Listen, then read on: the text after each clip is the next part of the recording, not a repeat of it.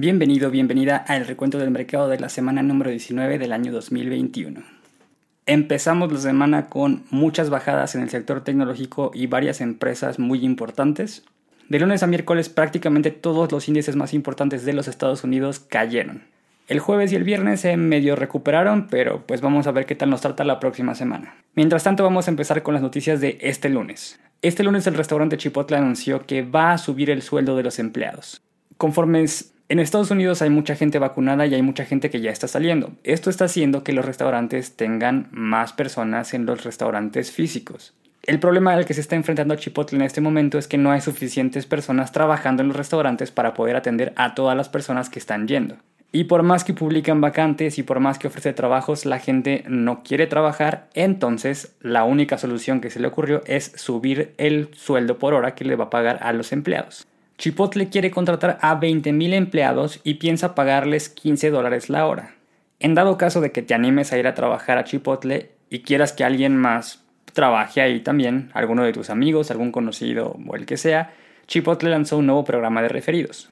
Este programa de referidos consiste en que tú ya estando dentro de Chipotle invitas a trabajar a más personas y si se queda te puede dar un bono de 200 a 750 dólares dependiendo del puesto que sea ocupado por esa persona que tú recomendaste. Ya veremos si la medida que tomó Chipotle es suficiente para incentivar a las personas a que vayan a trabajar. Mientras tanto, este día el precio de la acción de Chipotle Mexican Grill bajó 2.4%, cerrando la sesión en 1.391 dólares con 84 centavos. Desde hace ya algunas semanas India le está pasando muy mal por el coronavirus. Por esta razón, varias farmacéuticas están tratando de hacer algo para ayudar al país, dentro de las cuales Eli Lilly este día anunció que firmó un contrato o una especie de pacto o convenio con tres farmacéuticas indias que se dedican a hacer medicamentos genéricos para darles la autorización y que estos tres laboratorios también puedan manufacturar el baricitinib. Este medicamento está patentado por Eli Lilly y se utiliza para pacientes que tengan artritis. Se encontró que si a los pacientes con coronavirus les dan este medicamento en conjunto con el remdesivir, pueden aminorar los síntomas de las personas que ya están hospitalizadas. De esta manera, entre Eli Lilly y las tres farmacéuticas autorizadas para hacer este medicamento van a poder darle a más hospitales este medicamento que les está haciendo mucha falta porque en estos momentos hay muchísimos enfermos de coronavirus. Entonces, el Lilly está tratando de dar de su parte para que puedan controlar un poco la situación en este país. Este día el precio de la acción de Lilly bajó 0.34%, cerrando la sesión en 194 dólares con 76 centavos. Y hablando de laboratorios, este lunes el laboratorio BioNTech anunció que va a tener nueva sede. Esta sede va a estar ubicada en Singapur y el objetivo de esta nueva sede es ser un centro de distribución para que las personas que viven en el continente asiático tengan acceso a vacunas y medicamentos más rápido. En esta sede se espera que hagan vacunas con la tecnología que desarrollaron para la vacuna del coronavirus, la del RNA mensajero, y algunos medicamentos para tratar otras enfermedades y cáncer. Esta sede está programada para empezar a funcionar a partir del 2023 y se espera que tenga la capacidad de producir cientos de millones de dosis de la vacuna ya sea del coronavirus o de cualquier otra vacuna que utilice la tecnología mRNA.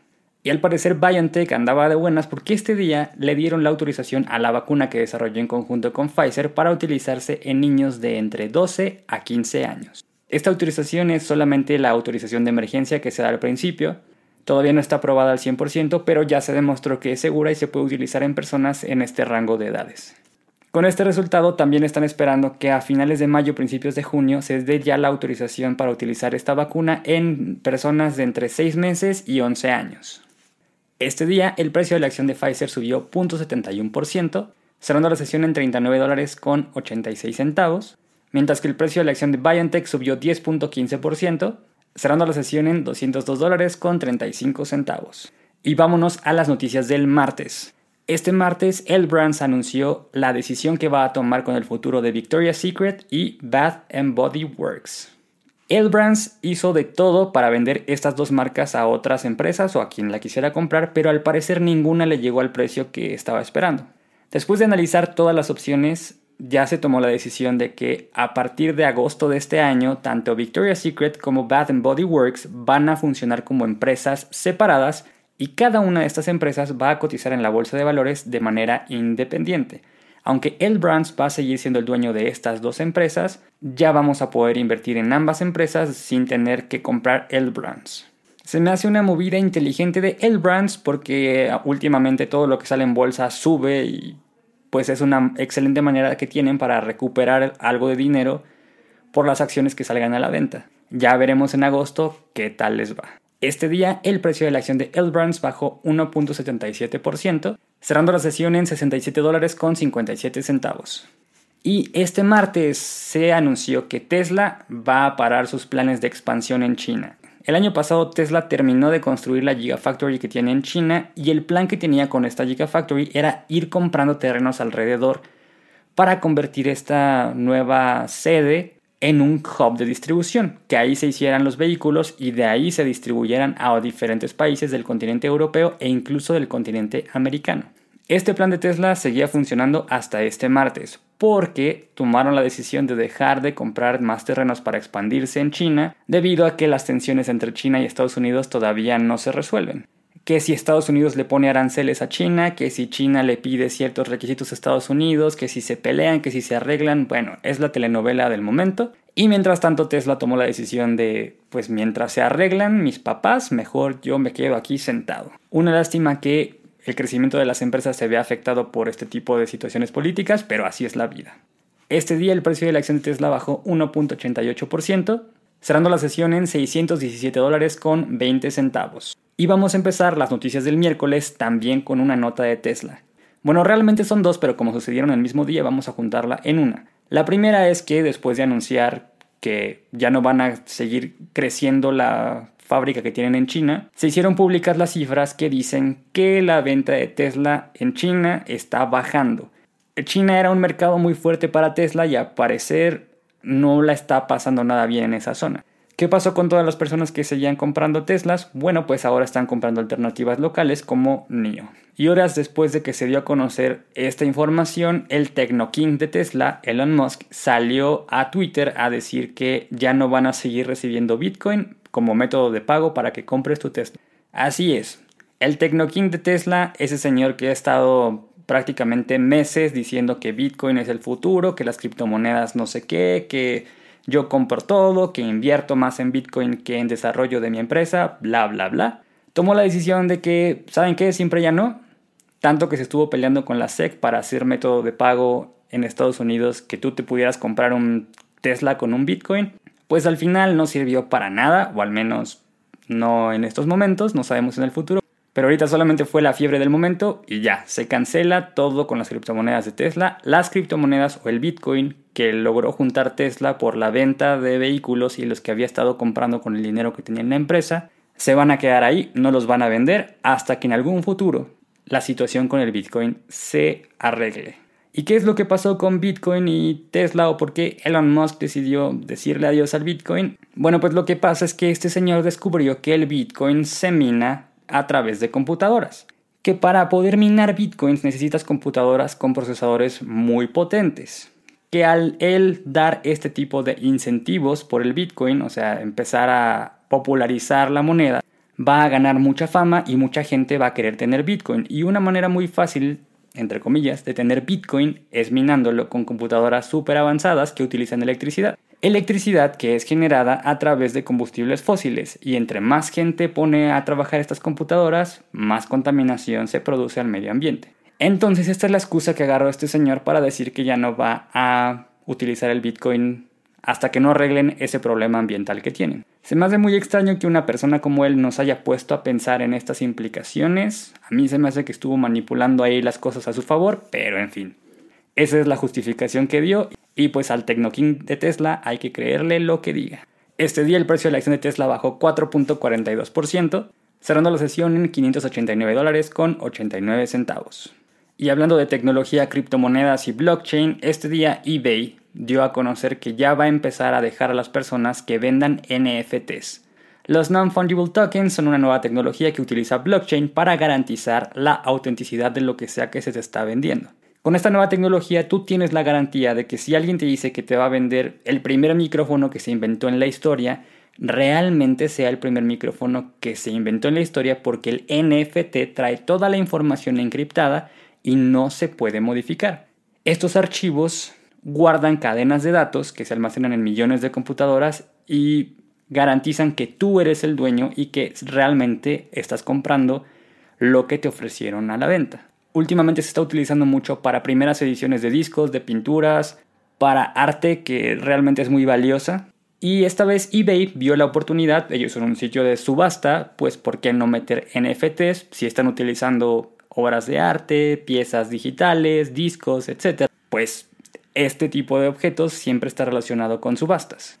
De momento, no cualquiera puede hacer este tipo de transacciones. Los vendedores que están autorizados son un grupo selecto que eBay tuvo que certificar y que vieron que realmente cumpliera con las reglas de la plataforma. Pero esperan que poco a poco abran la oportunidad a más vendedores para que este tipo de productos NFTs sean más comunes en esta plataforma. Es una buena idea para aprovechar que ahorita está muy de moda este tipo de productos. Vamos a ver cuánto tiempo dura esta moda. Este día el precio de la acción de eBay bajó 3.56%, cerrando la sesión en 58 dólares con 28 centavos. Este miércoles se hizo público que varios bancos, e incluso bancos muy grandes como Morgan Stanley, Barclays y Goldman Sachs, están migrando a las personas que tenían trabajando en Londres a sedes en Europa. Esto se debe a dos principales razones. Uno, que los trabajadores durante la pandemia se fueron a Europa para bajarle un poco el costo a la renta y tener climas más cálidos. Y dos, el Brexit. Todavía no se sabe cómo van a quedar las cosas entre Reino Unido y Europa, no han llegado a un acuerdo muy claro y mientras tanto los bancos prefirieron darle gusto a sus trabajadores y dejarlos en Europa. Este día el precio de la acción de Morgan Stanley bajó 1.46%, cerrando la sesión en 83 dólares con 68 centavos. El precio de la acción de Goldman Sachs bajó 1.53%, cerrando la sesión en 354 dólares con 40 centavos y el precio de la acción de Barclays bajó 2.32%, cerrando la sesión en 10 dólares con 9 centavos. Y ya que estamos hablando de cosas en Europa, este miércoles Amazon se salvó de una multa millonaria. Según la Corte de la Unión Europea, Luxemburgo está haciendo tratos no muy lícitos con diferentes empresas para ofrecerles que lleve trabajo a ese país y crezcan. Una de las empresas que fue acusada fue justamente Amazon, y la Corte de la Unión Europea empezó una investigación para que en caso de que Luxemburgo estuviera dándole ciertas facilidades a Amazon, Amazon pagara las cuotas fiscales que en teoría debió de haber pagado. Bueno, pues la multa iba a ser de 250 millones de euros y afortunadamente para Amazon se encontró que no hay nada ilícito, no hay ningún problema y pues ya no va a tener que pagar esa cantidad. Luxemburgo pidió que la Corte de la Unión Europea le pagara 120 millones de dólares a este país por haberlo difamado, pero le dijeron que no, que lo único que iba a suceder es que lo iban a perdonar y que una disculpa ahí por las ofensas que esto haya ocasionado, pero pues ni modo, a seguirle dando. Lo único bueno es que Amazon está trabajando con todas las de la ley y no va a tener que pagar esta multa. Va a poder seguir operando en Luxemburgo sin ningún problema.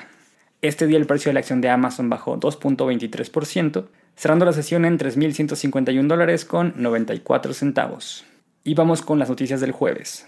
Este jueves, McDonald's, al igual que Chipotle el lunes, anunció que está teniendo problemas con conseguir trabajadores para la demanda que está teniendo en los restaurantes en este momento. Y le está ofreciendo a las personas que si regresan les va a pagar entre 11 y 17 dólares la hora, dependiendo del puesto y el cargo que tengan en las tiendas. McDonald's está buscando contratar a 10.000 personas para poder tener gente que esté atendiendo a las personas que ya están saliendo de sus casas a comer en los restaurantes físicos. Igual, seguramente vamos a escuchar este tipo de noticias de muchísimas otras cadenas porque al parecer la gente no quiere regresar a trabajar por los estímulos que les está dando el gobierno de Estados Unidos. Un problema que casi nadie veía venir, pero ya está sucediendo y las empresas tienen que darle ciertos beneficios a las personas para que tomen la decisión de ir a trabajar. Qué ironía. McDonald's está planeando pagarles entre 11 y 17 dólares a los trabajadores, como ya mencioné, y a los managers les va a pagar entre 15 y 20 dólares. Estas tarifas van a ir subiendo y el, el objetivo de McDonald's es que para el 2024 la tarifa estándar por hora sea de 15 dólares. Este día el precio de la acción de McDonald's subió 0.8%, cerrando la sesión en 229 dólares con 77 centavos. Este jueves también se hizo público que Google en específico, Google Cloud, el servicio de nube de Google, ganó un contrato con SpaceX. SpaceX es la empresa de cohetes y cosas del espacio de Elon Musk que tan aferrado está de llegar a Marte. Y dentro de SpaceX tienen una división que se llama Starlink. Starlink busca darle internet a las personas de manera inalámbrico a través de satélites que va a poner en órbita o que ya puso en órbita a todas las personas del mundo. De esta manera, Starlink acaba con el pretexto y ya todos podrían tener internet en casi cualquier parte del mundo porque ahora va a ser emitido a la Tierra vía satélite. Este contrato entre Google Cloud y Starlink le permite a SpaceX poner estaciones físicas en los centros de datos de Google para que a través de estos centros de datos se alimente el Internet y se mande a los satélites. Una estrategia bastante interesante y está utilizando una infraestructura muy robusta que es la de Google. Y si recordamos, por ahí hace algunos años Google también intentó hacer algo sobre Internet inalámbrico alrededor del mundo, pero no le funcionó tan bien.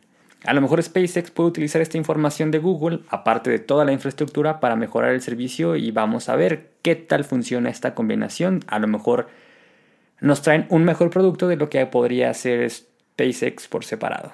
Este día el precio de la acción de Alphabet subió 1.31%, cerrando la sesión en 2.229 dólares con 4 centavos. Y este jueves Alibaba presentó el primer reporte trimestral con pérdidas desde que salió a la bolsa en el 2014. Recordemos que parte del año pasado y todo este año estuvieron bajo investigación por el gobierno chino, ya que los estaban acusando de que tenían prácticas monopólicas. El gobierno chino encontró que Alibaba realmente sí estaba teniendo este tipo de prácticas y les impuso una multa que fue récord. Según Alibaba tenía dinero para pagar la multa y no les iba a afectar prácticamente nada y tómala, presentan el reporte trimestral y sí les afectó. Es la primera vez que reportan pérdidas desde que salieron a la bolsa de valores, pero en la conferencia dijeron que no se preocupen, las ventas van muy bien y así como están van a poder recuperarse de este golpe en poco tiempo. Pero como vemos ya prometieron que no les iba a afectar y si les afectó, están diciendo que se van a recuperar y lo lógico sería que sí, pero pues ya no sabemos si creerles o no. Mientras tanto, el precio de la acción de Alibaba bajó 6.28%, cerrando la sesión en 206 dólares con 8 centavos. Y vamos con las noticias del viernes.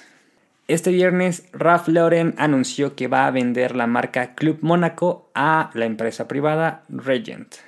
Ralph Lauren compró a Club Mónaco en el 1999 y desafortunadamente está tomando la decisión de dejar ir esta marca para enfocarse mejor en otras marcas que sí le dejan dinero y esta pues ya no era tan redituable o al menos ya no podía crecerla tanto como a Ralph Lauren le hubiera gustado.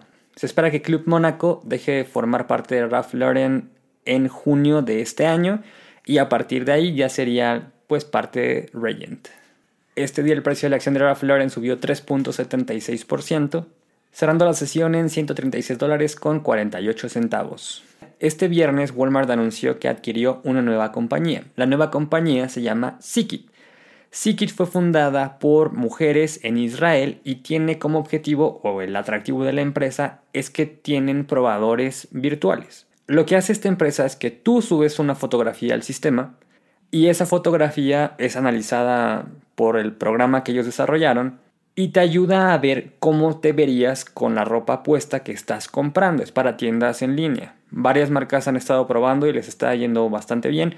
Walmart lo quiere para que tú subas tu fotografía y antes de comprar las prendas puedas ver cómo te queda. En caso de que no te sientes pues muy a gusto subiendo este tipo de fotografías a estos sistemas, no hay ningún problema. Tienen varios modelos de diferentes tallas, colores de piel, tamaño, pesos, etcétera y tú puedes elegir el que más ves que se parece a ti para ver cómo te quedaría la ropa sin comprarla. Muchas personas no compran ropa en línea porque necesitan probársela, necesitan ver cómo les queda la prenda y a partir de eso toman la decisión de comprarla o no. Pues Sikit le quita este pretexto a estas personas y ahora puedes comprar en internet subiendo tu foto y probándote la ropa de manera digital. No, no te la vas a poner, pero vas a ver cómo tu fotografía se vería con la ropa que estás queriendo comprar. Aparte de todo, normalmente cuando te pruebas la ropa vas con el amigo, con la amiga, sales del probador y le preguntas qué tal te ves, te da la opinión, etc. Bueno, pues esta característica también está pensada por Sikit y te permite compartir esta imagen digital con la prenda nueva a diferentes amigos en redes sociales o a través de correo electrónico para que te den su opinión y de esa manera te sientas 100% seguro de lo que estás comprando. Se me hace una propuesta bastante interesante que precisamente le quita la barrera a muchas personas el comprar el Internet, pues no tener esa, esa referencia de cómo te ves. Y por lo que vi, la programación que tienen es muy buena. Al menos con las fotos que tenían ahí sí se ve que hacen un buen trabajo. Este día el precio de la acción de Walmart subió 0.93%, cerrando la sesión en 139 dólares con 52 centavos.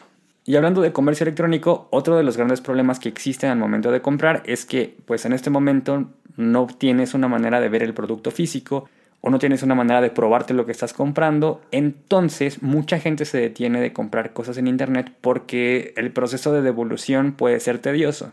En lo que generas la etiqueta, la empresa te manda tu número de etiqueta, mandas el producto por paquetería, le llega a la empresa y te hacen el reembolso, bla, bla, bla. Es un proceso bastante complicado. Pues este viernes PayPal anunció que compra a Happy Returns. Happy Returns es una empresa que se dedica a simplificar este proceso de devoluciones de compra en línea. Happy Returns también es una plataforma en línea pero tiene ubicaciones físicas. De esta manera das de alta la compra que quieres regresar, llevas tu producto a un lugar físico, te dan tu dinero y ellos se encargan de la logística de regresarlo a la tienda de la cual la hayas comprado. Esto embona muy bien con el modelo de negocio de PayPal porque ahora puedes hacer pagos a través de PayPal y con Happy Return, si tienes alguna mala experiencia o quieres regresarlo, simplemente vas, dejas tu producto y se bonifica el dinero directamente a tu cuenta PayPal.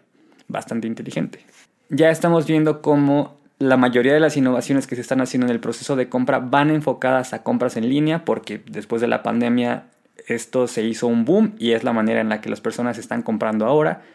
Se espera que este tipo de patrones de compra sigan aumentando aunque se hayan abierto a las tiendas físicas Así es que vamos a ver qué más innovaciones nos traen este tipo de empresas que se ve que van bastante bien.